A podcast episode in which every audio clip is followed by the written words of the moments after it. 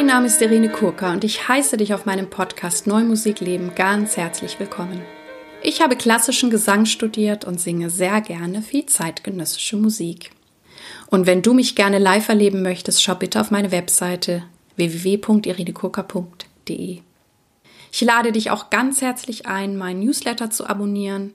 Dann weißt du, was ich alles so anstelle und ähm, du weißt dann auch schon im Voraus, welche Podcast-Folgen im nächsten Monat erscheinen werden. In diesem Podcast geht es um Themen rund um die neue Musik. Ich teile mit dir Hintergründe, Insiderwissen und bringe dir die Menschen aus der neuen Musikwelt näher. Ich bin froh und dankbar, Kooperationspartnerin der NMZ zu sein, der neuen Musikzeitung. Heute habe ich auch wieder einen ganz wunderbaren Interviewgast für euch, Imke Machura, die einen Podcast und ein Online-Programm und noch viel mehr aufgebaut hat, was sich Raketerei nennt. Und ja, höre gleich selbst, was das alles ist und Imke wird euch alles wunderbar erklären. Hallo liebe Imke, liebe Imke Machura. Schön, dass ich hier bei dir im schönen Hamburg sein darf und du dir Zeit nimmst, ja, um ein paar Fragen für meinen Podcast zu beantworten. Danke, dass ich da sein darf. Wie schön. Als erstes möchte ich eine kurze Vorstellung vielleicht von dir haben. Wir gehen dann gleich noch mhm. mehr in, ins Detail, weil du ja ganz großartige Sachen machst und aufgebaut hast. Aber vielleicht erstmal so ein, so ein Hintergrund, bis wir dann, sag ich mal, vielleicht zur Raketerei angekommen sind, wo du herkommst. Mhm. Ja. Also ursprünglich komme ich aus der Medien- und Kommunikationswissenschaft. Ich habe damals auch schon beim Fernsehen gearbeitet und es war an der Uni eigentlich einer meiner Professoren, der mich mit Hip-Hop damals zusammengebracht hat. Ich habe damals ein Uniseminar bei ihm gesucht, wo wir uns mit Bedeutung im Bewegtbild und Bedeutung in der Sprache vom Hip-Hop auseinandergesetzt haben. Und ich habe damals mit meiner besten Freundin einen Forschungsbericht geschrieben und der kam so gut an, dass wir dann nach Berlin sogar auf eine Hip-Hop-Konferenz eingeladen worden sind. Und auf dieser Hip-Hop-Konferenz haben wir damals die Ergebnisse von diesem Forschungsbericht vorgestellt. Und das war, glaube ich, so eine meiner Initialzündungen, dass ich irgendwie begriffen habe, okay, du kannst in der Musikbranche arbeiten. Erstmal das, okay, man kann in dieser Branche arbeiten, wenn man keine Musikerin ist. Ähm, weil eine Affinität zur Musik hatte ich eigentlich schon immer. Und ich stand auch, obwohl ich schon beim Fernsehen gearbeitet hatte, kurz vor meiner Abschlussarbeit, vor meiner Masterarbeit, und habe ich überlegt, dass ich das Thema Musik gerne vertiefen möchte. Und da fing es schon an, dass ich mich vom Film und Fernsehen und Bewegtbild wegbewegt habe und habe dann eine Abschlussarbeit über die Hamburger Techno-Szene geschrieben. Mhm. Und ich musste für diese Abschlussarbeit äh, qualitative Interviews führen und ich habe einen Techno-DJ interviewt. Und dieses Interview unterbrach dieser Techno-DJ und fragte so aus heiterem Himmel, hast du Bock für mich zu arbeiten? Ich brauche jemanden, der meinen Pressebereich aufbaut. Der hatte vier Labels insgesamt und ich habe erstmal Ja gesagt, meinte aber, ich mache meinen Uni-Abschluss, dann rufe ich dich an. Gesagt, getan und ich hatte ja überhaupt, ich konnte Filme schneiden, Filme machen, ich hatte aber gar keine Ahnung, wie Pressearbeit funktioniert. Mhm. Und dann habe ich mir noch einen Job parallel bei einer Promotion-Agentur gesucht und da habe ich dann das Handwerk gelernt, habe das das, was ich im Jazz gelernt habe, dann auf den Techno-Bereich übersetzt, bei diesem Techno-DJ beim Label und habe dann eben auch noch angefangen zu booken, ähm, habe dann auch noch das Produkt- und Labelmanagement von einem anderen Label übernommen und so war das im Prinzip so ein ganz zarter Übergang vom Film und Fernsehen rein in die Musik und ich glaube, ich habe so einen Lebenslauf, wie ich würde mal behaupten, fast alle in der Musikbranche, die auf der Industrieseite arbeiten, ähm, Quereinstieg, ganz klassischer Quereinstieg. Mhm. Und machst du selber Musik oder spielst du ein Instrument? Singst du gerne? Oh, nee, singen gar nicht. Äh, mein Mann sagt auch immer, ich soll bloß nicht anfangen zu singen, weil ich, ähm, er findet es immer ganz furchtbar, wenn ich singe oh, durch die Wohnung ich gehe. immer so gemein. Ich glaube immer, dass jeder Mensch singen kann. Ja, das glaube ich mittlerweile auch. Also auch durch meine ähm, Podcast-Interviews habe ich schon mit dem einen oder anderen mhm. Vocal Coach tatsächlich drüber gesprochen. Nee, ähm, ich höre sehr gerne Musik. Wir haben auch hier ein großes Plattenregal stehen. Also ich bin ganz großer, oder mein Mann und ich sind ganz große Vinyl-Fans, Festivalgänger. Ähm, aber ich habe tatsächlich angefangen, vor einem halben Jahr Schlagzeug zu spielen. Ach, wie cool. Und das ist halt mega cool. Und das macht wahnsinnig Spaß. Und ähm, genau, das ist zum Beispiel jetzt auch nachher noch mein Anschlusstermin. Das ist so ein heiliger Termin für mich in der Woche, diese 30 Minuten Schlagzeug, oh, dass alles drumherum organisiert werden muss. Und wenn du dich so mit Techno und Hip-Hop befasst hast, das hörst du dann auch gerne oder warst ja. du dann auch viel in Clubs unterwegs? Du kennst dich also richtig, ja. richtig aus. Ja, ja, ich habe ähm, genre-technisch schon ich fast in nahezu allen Bereichen gearbeitet. Ich habe damals im Hip-Hop angefangen, habe dann lange im Techno gearbeitet, war gerade so diese elektronische Clubkultur, das ist auch ähm, eine Clubkultur, aus der ich komme, wo ich meine Nächte in meiner Studentenzeit verbracht habe, in Techno-Clubs. Ähm, habe im Klassik gearbeitet, ich habe mal einen Klassik-Förderpreis ähm, organisiert, ähm, dann lange im Jazz, Pop, im Rock war ich noch nicht. Das mhm. ist vielleicht noch so das Genre, das mir fehlt, aber doch schon querbeet, was die Genres angeht. Ich möchte jetzt mal eine der Brücken schlagen, warum du heute in meinem Interview bist oder in meinem Podcast. Es gibt mehrere Gründe, da werden wir noch drauf kommen, mhm. aber ein Grund ist ja, dass du auch einen Podcast hast, Raketerei, und du hast ihn ja sogar ein paar Monate vor mir gestartet.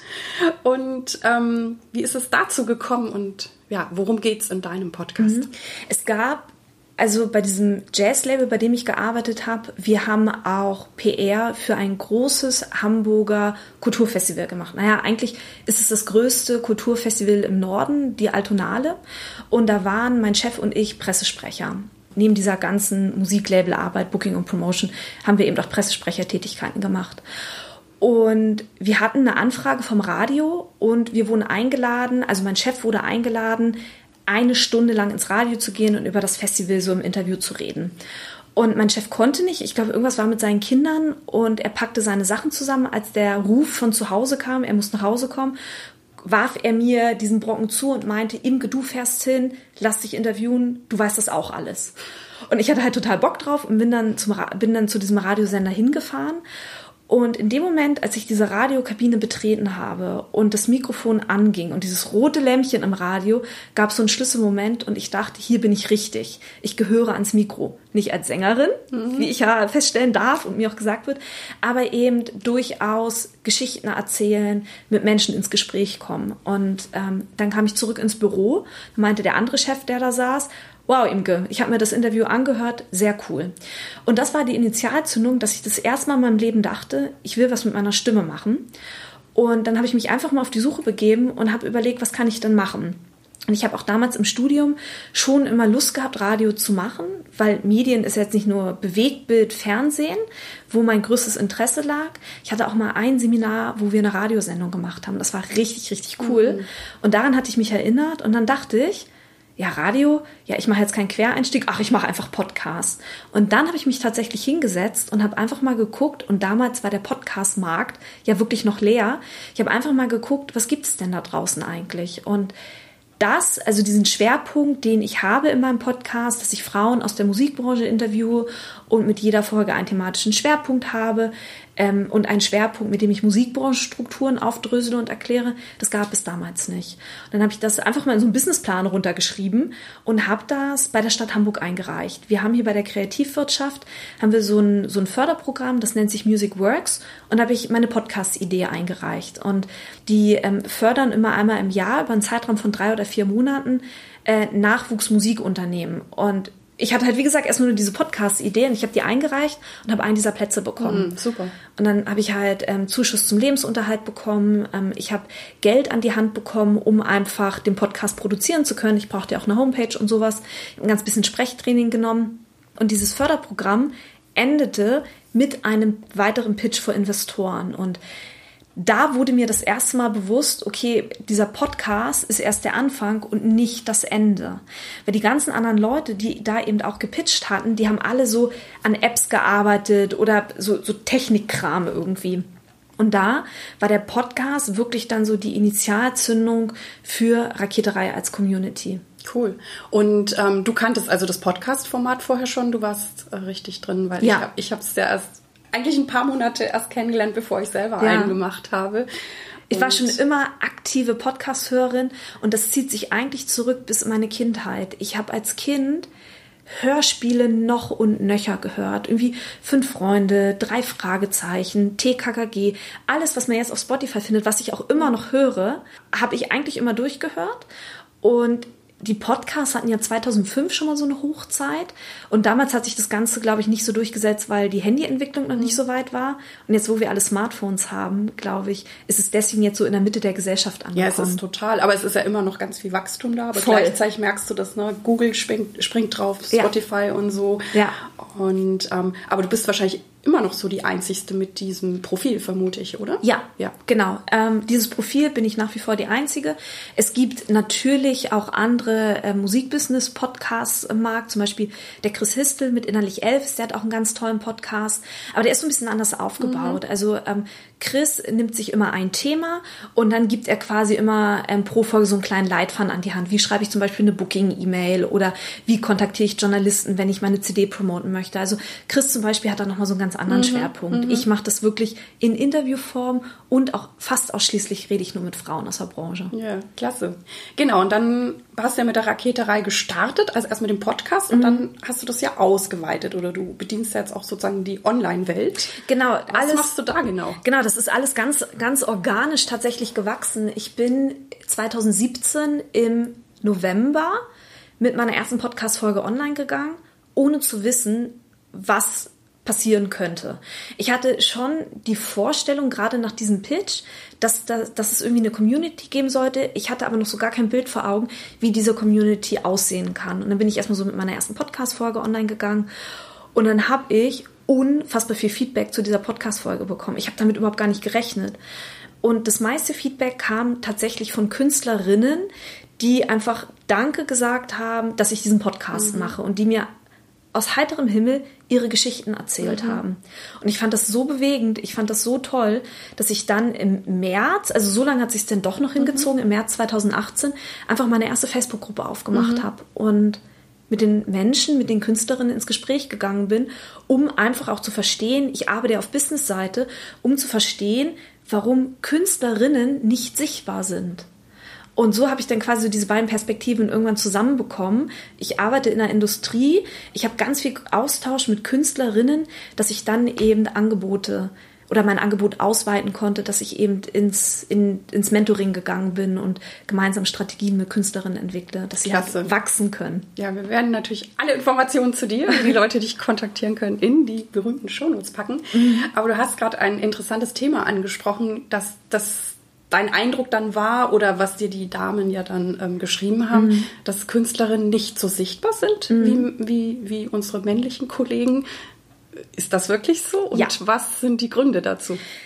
Oh, ich glaube, also ja, es ist tatsächlich so. Ich glaube, wir erleben es jeden Winter spätestens aufs Neue, wenn die ganzen großen Festivals nach und nach ihre Line-ups veröffentlichen. Die sind sehr männerdominiert. Das ist per se nicht schlimm. Männer sind auch keine schlechten Künstler oder ähnliches. Aber wenn wir uns angucken, wie die Musikbranche aufgebaut ist, die Einnahmequellen haben sich einfach verlagert. Es ist viel ins Live-Geschäft gegangen und Frauen partizipieren weniger am Live-Geschäft und haben dadurch weniger Einnahmen. Mhm. Das heißt, Künstlerinnen könnten dadurch, also könnten prekärer leben als ihre männlichen Kollegen. Warum ist das so? Ich glaube, das ist so die Frage der Fragen. Ich habe verschiedene Theorien dazu. Auch als ich mich, bevor ich mit meinem Podcast gestartet bin, angefangen habe, damit auseinanderzusetzen, ist mir irgendwann auch aufgefallen, dass Frauen und Männer unterschiedlichen, einen unterschiedlichen Start ins Berufsleben ohnehin haben. Ähm, Männern Jungen zu Schulzeiten werden ganz andere Sachen zugetraut als Frauen. Frauen werden immer noch in der Rolle der, der Mutter, die Kehrtätigkeiten übernimmt, gesehen. Und Familie oder aus dem Familienkontext, aus dem man kommt, Familie will immer, sieh zu, dass es dir gut geht, dass du nicht arm wirst, heirate, ähm, krieg Kinder und sichere dich dadurch ab. Dass jetzt natürlich eine Generation kommt, die sagt, nee, ich lebe hier halt irgendwie selbstbestimmt, da clashen irgendwie gerade mhm. zwei, zwei Pole aufeinander.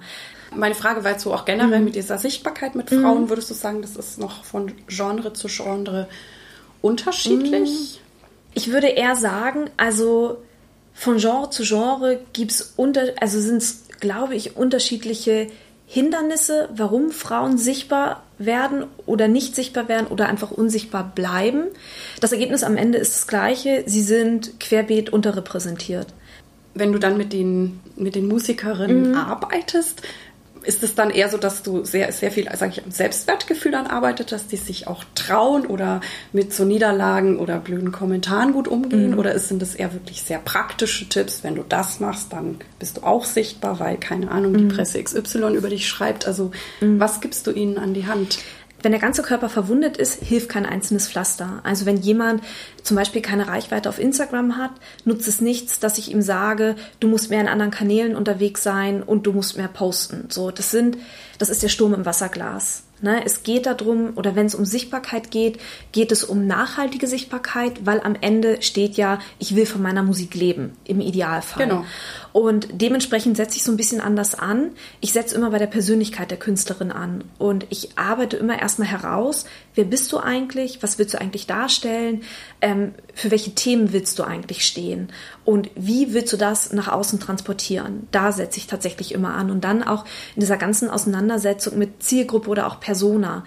Wer ist das eigentlich, wen du da erreichen möchtest? Weil so dieses, ja, meine Musik kann jeder hören, nee, wenn du nicht Fisch bist und nicht Fleisch mhm. bist, werden sich die Leute auch nicht angesprochen fühlen. Und ich versuche immer zu vermitteln, dass je spitzer die Zielgruppe ist oder die Person, die man erreichen möchte, desto einfacher ist die Kommunikation. Und desto einfacher kriegt man die Menschen mhm. dazu, dass sie sich emotional mit dir verbinden, sich mit dir identifizieren und dir langfristig folgen.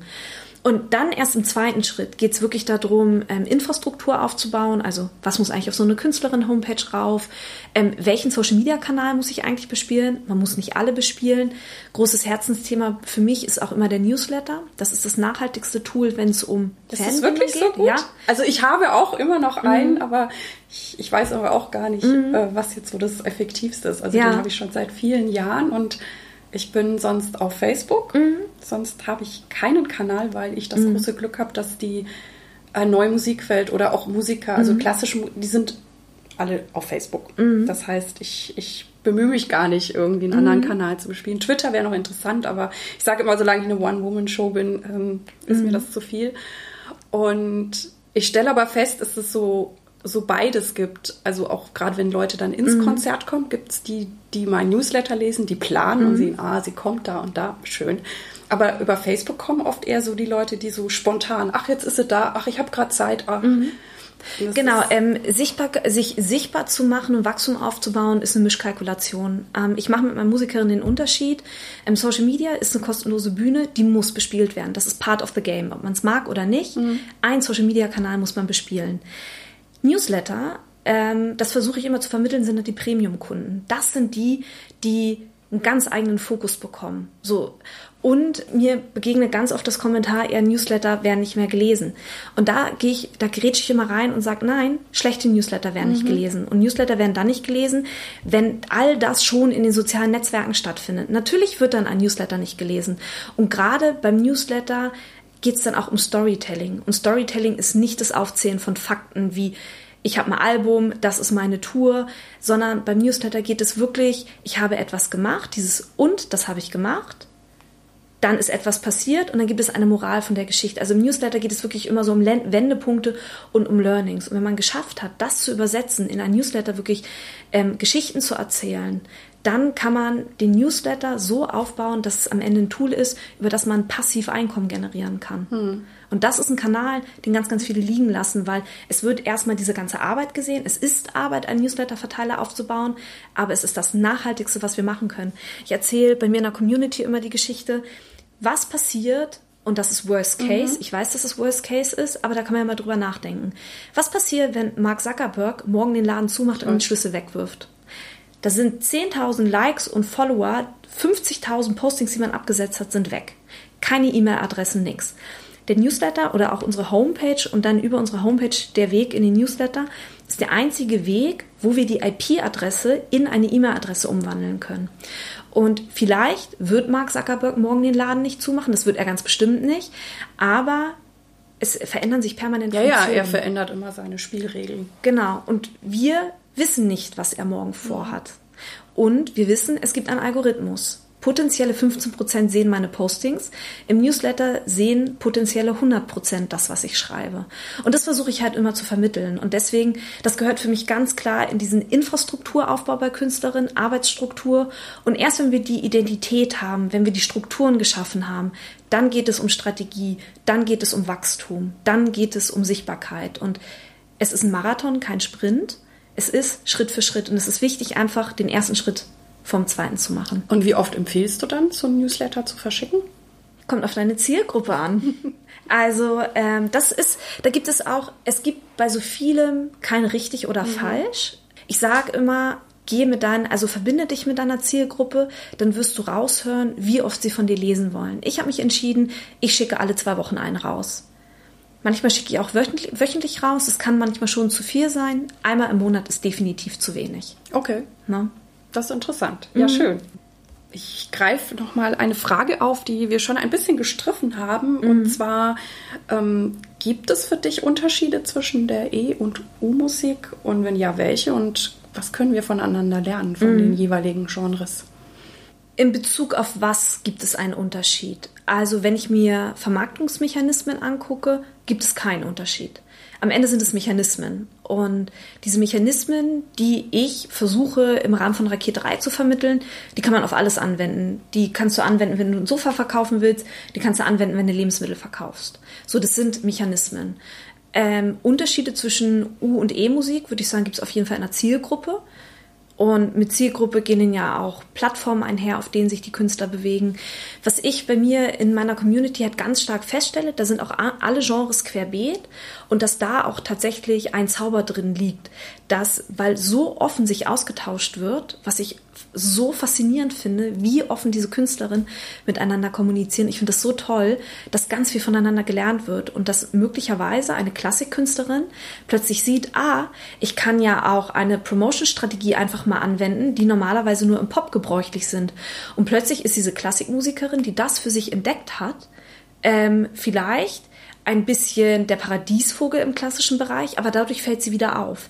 Aber sie kann das dann natürlich nur anwenden, weil sie im Austausch mit dem Popgenre mhm. steht. Ne, du kannst ja nur Dinge fragen, wenn du weißt, was, was, was das Ergebnis sein kann oder wenn du weißt, was möglich ist. Und diese Plattform Raketerei soll erstmal die Möglichkeit geben, zu zeigen, was kann ich eigentlich alles machen. Und dann können die einzelnen Genres sich voneinander inspirieren lassen. Das klingt wunderbar. Du hast ja vorhin auch gesagt, ähm da wusste ich jetzt auch nicht, ob das dann auch eher so andere Genres sind, mhm. dass ja ähm, die Frauen weniger im Live-Geschäft sind. Mhm. Ähm, das, glaube ich, ist auch ein Unterschied zur Klassik, weil ich schon das Gefühl habe, mhm. wir, wir treten hauptsächlich auf und mhm. ähm, ich habe immer das Gefühl, CD ist heutzutage eher so ein Ding von Referenz und Renommee, aber kein Mensch verdient damit Geld, aber es ist trotzdem eine wunderschöne Sache.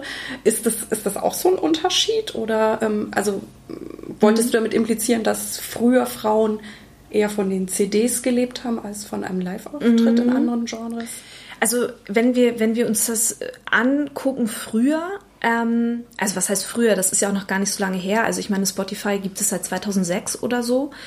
Davor gibt es ja schon ganz viel Musikbranche und alles, was vor, dieser, vor diesem Umbruch durch die Digitalisierung passiert ist, da hat man mit der CD auf jeden Fall noch mehr Geld verdient. Und ähm, wir haben dadurch, dass wir diese Digitalisierung bekommen haben, oder dass die Digitalisierung so Einzug gehalten hat, dass wir jetzt Player wie Spotify und Deezer und sowas am Markt haben.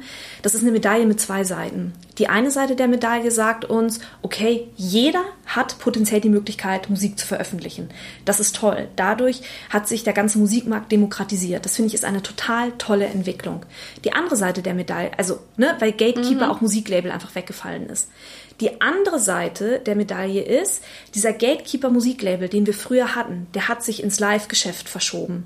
Das heißt, der Gatekeeper, wer jetzt mit seiner Musik Geld verdient und sichtbarer ist als, möglich an, als möglicherweise andere Leute, ist nicht mehr das Label, das sind jetzt die Veranstalter. Weil die Veranstalter darüber entscheiden, ähm, okay, wer bekommt eine Bühne und wer bekommt keine Bühne. Und wenn wir uns Bandconteste angucken, wenn wir uns Festivals angucken wie Rock am Ring oder Rock im Park, also wirklich so eher diesen rocklastigeren Bereich, da haben wir ein ein Bandkontext, da findet Musik im Bandkontext statt und Bands, ist so mein Eindruck, Also meldet euch gerne bei mir, wenn, wenn ihr andere Erfahrungen habt. Das würde mich auch wahnsinnig interessieren sind aber tatsächlich eher, dass Männer sich zusammenfinden, so in der Garage anfangen zu schrammeln, so dieses klassische mhm. Bild, bevor sie dann durch die Decke gehen. Frauen, so ist mein Eindruck, so erlebe ich es bei mir in der Community, aber wie gesagt, ich bewege mich ja auch in der Filterblase, sind eher einzeln unterwegs. Und ähm, haben es dadurch schwieriger, zum Beispiel Teil von Festivalbühnen zu werden. Mhm. Aber Festivalbühnen sind ganz, ganz wichtige Bühnen, um eben diesen Fankreis, den man sich vielleicht im Lokalen schon erspielt hat, zu vergrößern, weil auf dem Festival ein ganz gemischtes und diverses Publikum ist. Ne? Und dieser Gatekeeper, Veranstalter, sorgt eben jetzt auch mit dafür, dass Frauen auf Bühnen weniger präsent sind. Wobei ich auch nicht sagen möchte, ja, die ganzen Veranstalter sind schuld. Auch das ist immer eine Mischkalkulation. Ich glaube, man kann nicht sagen, der ist schuld und der ist nicht schuld. Das sind einfach gerade die Mechanismen, die wir in der Branche haben. Und wir müssen uns halt überlegen, wie wir es schaffen können, Diversität auf den Bühnen zu bekommen. Und Key Change mit ihrem Pledge ist eine Antwort darauf, dass sie halt Festivals verpflichten, auf den Bühnen 50-50 zu haben. Ah, das gibt's jetzt. Genau. Toll. Genau. Auf allen oder nur auf bestimmten Bühnen? Für alle Festivals, die sich verpflichten wollen. Es verpflichten sich nicht alle, aber die, so wie das Reeperbahn Festival, die haben das Pledge unterschrieben und haben den Pledge unterschrieben und die sind dabei, bis 2021 oder 2022 50-50 zu haben. Klasse. Mhm. Hat dir das deine Frage gerade beantwortet? Weil du hast natürlich ganz klar die Klassikbrille auf und ich glaube, da sind wir auch wieder bei diesem, im Klassikbereich stehen auch nicht unbedingt Bandformationen auf mhm. der Bühne, oder? Wie ist deine Einschätzung? Also es, es gibt natürlich Ensembles, die auch mhm. als Ensemble agieren und, mhm. und fungieren. Und aber ich, ich bin ja auch so ein Mensch, ich gucke mir auch immer gerne andere Bereiche an. Mhm. Egal ob jetzt Musik oder äh, was auch immer oder was so in der Online-Welt passiert und, mhm. und schaue ja auch immer, was davon kann ich vielleicht auch für meinen Bereich mhm. übernehmen, so wie du das in der Community machst. Mhm. Oder ich habe ähm, zum Beispiel jetzt auch eine, eine Strategie laufen, die ganz gut läuft, ich habe ein sehr schönes Konzertprogramm, wo ich alleine singe, Hildegard von Bing und John Cage, also mhm. Mittelalter und neue Musik. Und es gibt ja in der Online-Welt, da gibt es ja die Online-Kurs und dann gibt es ja den sogenannten Signature-Kurs. Und ich habe dann irgendwann gedacht, ja, das ist jetzt mein Signature-Programm. Und im Moment, wenn meine Assistentin für mich Akquise macht, macht sie dieses Programm. Mhm. Und das ähm, fühlt sich gerade auch gut an, weil ich so das Gefühl habe, dann etwas zu singen. Also ich singe an der neuen Musik immer wieder neues Zeug, was mhm. einerseits toll ist. Aber mir tut es ja auch gut, mal Repertoire zu singen. Mhm. Um eben auch äh, Kapazitäten mal für was anderes zu haben. Mhm. Und so schlagen sich so auch mehrere Fliegen so mit einer Klappe. Und, und gleichzeitig finde ich es auch gut, wenn die Leute dieses Programm mit mir verbinden und mhm. sagen, ach, das macht sie auch noch besonders mhm. gut. Ähm, und von daher bin ich selber so ein Mensch, der dann immer guckt, ach, kann man das irgendwie doch übertragen. Manche mhm. Sachen kann man nicht übertragen, das ist ganz klar. Mhm. Und du hast auch vorhin noch was angesprochen, das, das ähm, können wir auch noch mal angehen, inwieweit eben eine Spezialisierung ähm, empfehlenswert ist. Also bei mir ist es ja so, ich mache eben neue Musik. Ich bin da eigentlich erstmal so zufällig reingekommen, schon, mhm. schon im Studium. Mag es aber sehr, sehr gerne, weil ich halt mit den Komponisten Kontakt habe ähm, weil ich Dinge auch mit ihnen entwickeln kann, weil ich ein super neugierig, neugieriger Mensch bin und diese Neugierde wird halt in diesem Genre sehr, sehr gut bedient. Mhm. Und ja, ich weiß immer nicht, ob man manches dann wirklich so strategisch planen kann oder nicht. Also bei mir ging das halt so los, aber wenn ich jetzt natürlich so zurückblicke, ähm, ja, war das ein, ein, Glücksfall, weil ich natürlich dadurch äh, irgendwie auch ein ganz klare Positionierung habe mhm. und die Leute wissen, okay, wenn wir jemand für neue Musik brauchen, da fragen wir Frau Kurka. Ja, ist das empfehlenswert oder ab welchem Zeitpunkt ist das empfehlenswert? Weil man muss ja vielleicht auch erstmal noch ein paar Sachen ausprobieren, mhm. um vielleicht zu wissen, okay, das kann ich gut, das kann ich nicht mhm. gut oder ja. Also letztendlich eine Positionierung ist ja niemals in Stein gemeißelt. Wenn man einen Weg einschlägt, heißt es nicht, dass man diesen Weg ein Leben lang geht.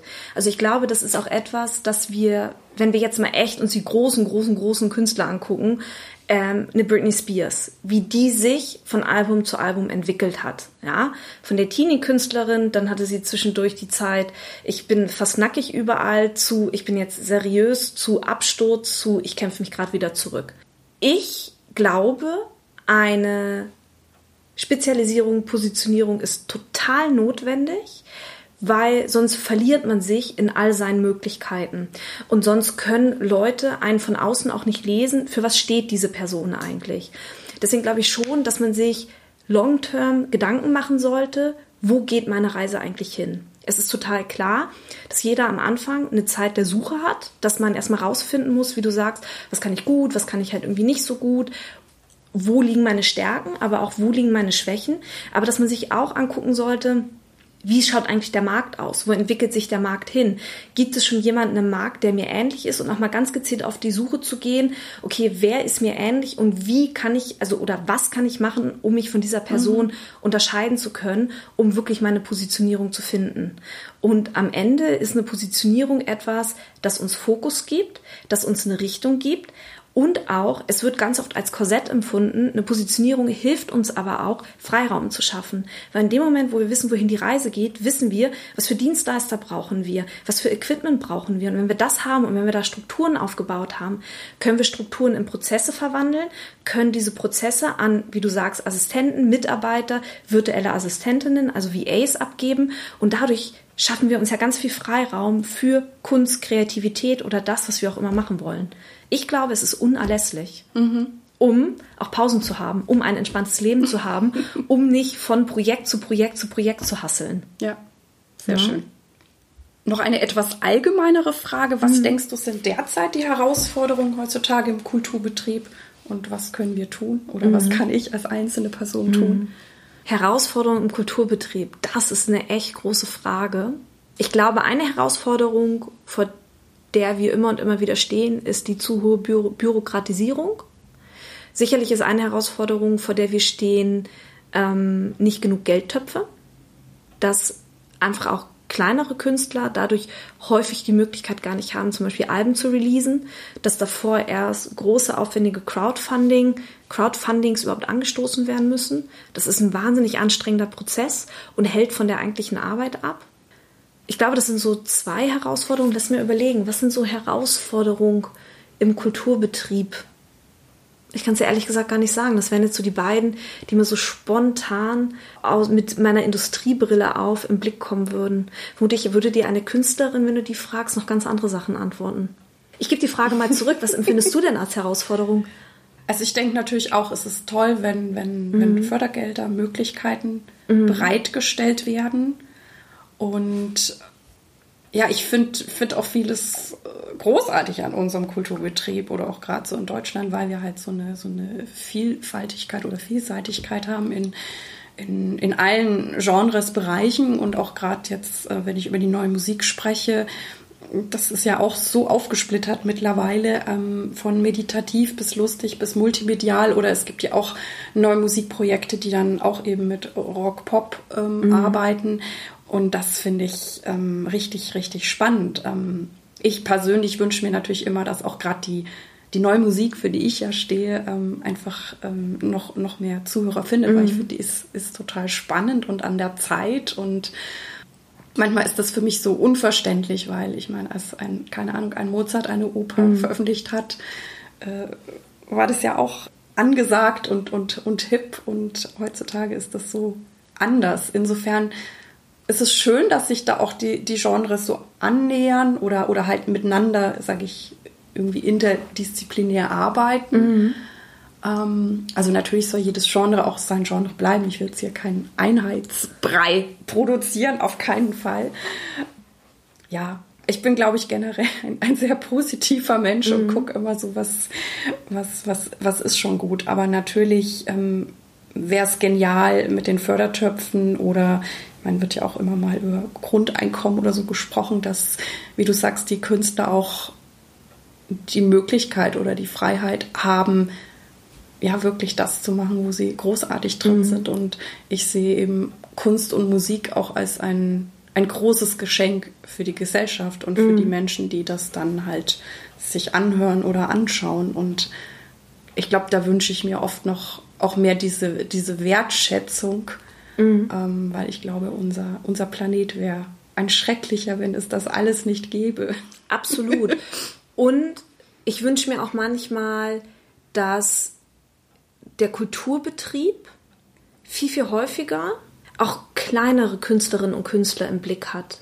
Aber es gibt irgendwie so eine Schwelle, über die muss man erstmal hinweg und darunter wird man nicht wahrgenommen. Mhm. Und ich frage mich halt immer, wie, wie kann man das noch besser miteinander verlinken?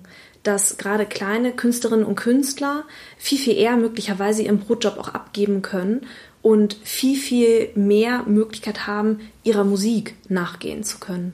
Weil Musik ähm, ich glaube, ich glaube, das ist etwas, das von außen ganz oft wahrgenommen wird, dass diese ganze Musikbranche, ja, das ist ja alles Hobby, was wir hier machen, so. Ohne zu sehen, dass das knallharte Arbeit mhm. ist. Ein Album ist nicht einfach so da. Man hat nicht immer nur eine gute Zeit im Studio. Und bis meine Pressestimme in der Zeitung ist, das ist Arbeit. Ne? Und dass man den Zugang zu gewissen zu, zu gewissen Kanälen, die für Reichweite sorgen, dass man diese Zugänge eben auch schon den kleineren Künstlern mhm. und Künstlern einfach zur Verfügung stellen kann. Ich glaube, das ist noch so was, was ich mir wünschen würde. Ja, das klingt auch sehr, sehr gut. Ich frage jetzt nochmal, weil du das so schön beschrieben hast, ne, dass man an diese, diese Schwelle dann mhm. kommt oder kommen muss. Was glaubst du, ist, ist so der Grund, warum bei manchen das dann klappt? Sind die einfach ausdauernd genug oder machen lang genug oder haben die einfach sogenanntes Glück, dass sie, mhm. was weiß ich, von wem gefördert, entdeckt werden? Mhm. Oder was kann ich aktiv tun, um die Schwelle zu mhm. überschreiten? Mhm. Also Glück spielt bestimmt auch mit rein, wobei dieses, dieses Narrativ des Entdeckt, dieses entdeckt zu werden, finde ich schwierig. Das ist ja so ein Narrativ, das uns ja auch gerade irgendwie das Fernsehen sagt, bei Deutschland sucht den Superstar und The Voice und sowas. Ähm, ich glaube, von dieser ganzen Musikbranche werden ungefähr ein Prozent der Künstler überhaupt nur entdeckt. So. Ähm, wenn man sich die Strukturen in der Branche anguckt, ist es Mundpropaganda. Wenn Netzwerke sich treffen und miteinander reden, man empfiehlt sich immer Künstler. Deswegen ist, ist ja Netzwerken auch so super, super wichtig. Du musst dich halt ins Gespräch bringen. Jetzt habe ich aber gerade deine Frage vergessen. Ähm, was ich tun kann, um über diese Schwelle genau. zu kommen, ob ich aktiv was tun kann. Genau, genau. Ähm, genau, darf ich, darf ich meinen Faden jetzt auch wieder? kannst du aktiv was tun? Also ich glaube, zum einen brauchst du Durchhaltevermögen. Du musst immer bereit sein, an dir zu arbeiten. Also man darf niemals denken, du seist fertig. Niemand ist fertig. Wir, wir entwickeln uns immer, immer weiter. Und ich glaube, der dritte ganz wichtige Faktor ist tatsächlich Netzwerken. Natürlich ist es wichtig, Künstler untereinander oder Künstlerinnen untereinander, dass die sich vernetzen, aber es ist auch super, super wichtig, sich mit der Industrieseite zu vernetzen. Weil, wenn ich mir die Showcase-Festivals angucke, wenn ich mir die diversen Messen angucke, da, da kommt man mit Menschen in Kontakt, da bekommt man Informationen, die sich nirgends ergoogeln lassen, wirklich nirgends. Und das sind genau diese Gespräche, die auf einer Messe zwischen Tür und Angel stattfinden, ich sag mal zwischen Booker und einer Künstlerin. Das sind Gespräche, die beim Booker im Gedächtnis bleiben. Diese eine Million E-Mails, die in so einem Booker-Postfach auflaufen, bleiben einfach nicht im Gedächtnis. Es ist immer dieser persönliche Kontakt. Und wenn du Warum auch immer. Manchmal ist es ja auch sowas, was du gar nicht aktiv lenkst, einen bleibenden Eindruck beim Booker hinterlässt. Wird der Booker sich deine E-Mail angucken? Er wird dann Briefe, die du ihm schickst, wird er öffnen. Und er wird ab einem gewissen Punkt dich weiterempfehlen und wird seinem Booker-Kumpel sagen, Alter, hast du die Frau Kurka schon gesehen? Mega Künstlerin. Und zack, wir sind schon zwei. Und dann ist es wirklich zwei, dann vier, dann acht, dann 16 und so potenziert sich das. Und deswegen ist Netzwerken super, super wichtig. Hm. Großartig. Jetzt würde ich mal sagen, sind wir tatsächlich bei der letzten Frage angekommen. Mhm. Mit der kannst du noch mal wie auch immer alles zusammenfassen oder was du gerne noch loswerden möchtest. Mhm. Welchen Tipp möchtest du jungen Künstlern, die am Start sind, geben? Ich habe in meiner Arbeit festgestellt, und das versuche ich auch immer und immer wieder zu vermitteln, dass es da draußen für jede Musik einen Markt gibt der Musikmarkt ist noch lange nicht voll. Wir haben ganze Länder, in denen gibt es noch nicht mal Streaming. Also auch da wird die Musikbranche noch weiter Wachstum finden oder Wachstum haben. Haben ist das richtige Wort. Man muss sich als Künstlerin, man muss bereit sein, sich auf die Suche zu begeben nach seiner Zielgruppe. Und in dem Moment, wo du deine Musik machst und die passende Zielgruppe gefunden hast, kannst du dir unabhängig von den Musikbranchenstrukturen eine eigene Struktur aufbauen, von der du lebst. Aber auch da wieder, sei bereit, immer an dir zu arbeiten. Und mit immer an sich zu arbeiten meine ich nicht, beherrsch noch besser und noch besser dein Instrument, sondern hab keine Angst vor Vermarktung. Vermar vermarkt, also ich habe manchmal so den Eindruck, dass Vermarktung so ein bisschen so wie mit Prostitution gleichgesetzt mhm. wird. Aber Du bist deine eigene Chefin. Du kannst entscheiden, wie du vermarkt, wie du dich selber vermarkten möchtest, dass es sich gut anfühlt. Großartig. Also ich finde das ganz toll, unser Gespräch und dass ähm, ich und meine Hörer jetzt mal auch so einen Einblick haben, natürlich in deine Arbeit, aber auch so mal so ganz andere Genres und bin gespannt, was wir da so noch voneinander lernen werden. Und ja, also vielen, vielen Dank. Ja, herzlichen Dank, dass ich da sein durfte. Dies war also das Interview mit Imke Machora. Ich hoffe, du konntest viel für dich mitnehmen. Ich freue mich wie immer auf deine Ideen und Anregungen gern über Facebook. Ich freue mich auf die Interaktion mit dir. Vielen Dank, dass du bei mir eingeschaltet hast. Ich hoffe, es hat dir gefallen und dich inspiriert. Ich freue mich sehr, wenn du dir Zeit nehmen kannst, mir und diesem Podcast eine richtig gute Bewertung auf iTunes abzugeben. Und gerne empfiehl diesen Podcast deinen Freunden, Freundinnen, Kolleginnen und Kolleginnen. Ich danke dir. Dir alles Gute. Lebe deine Musik, lebe dein Leben und bis zum nächsten Mal, deine Irene.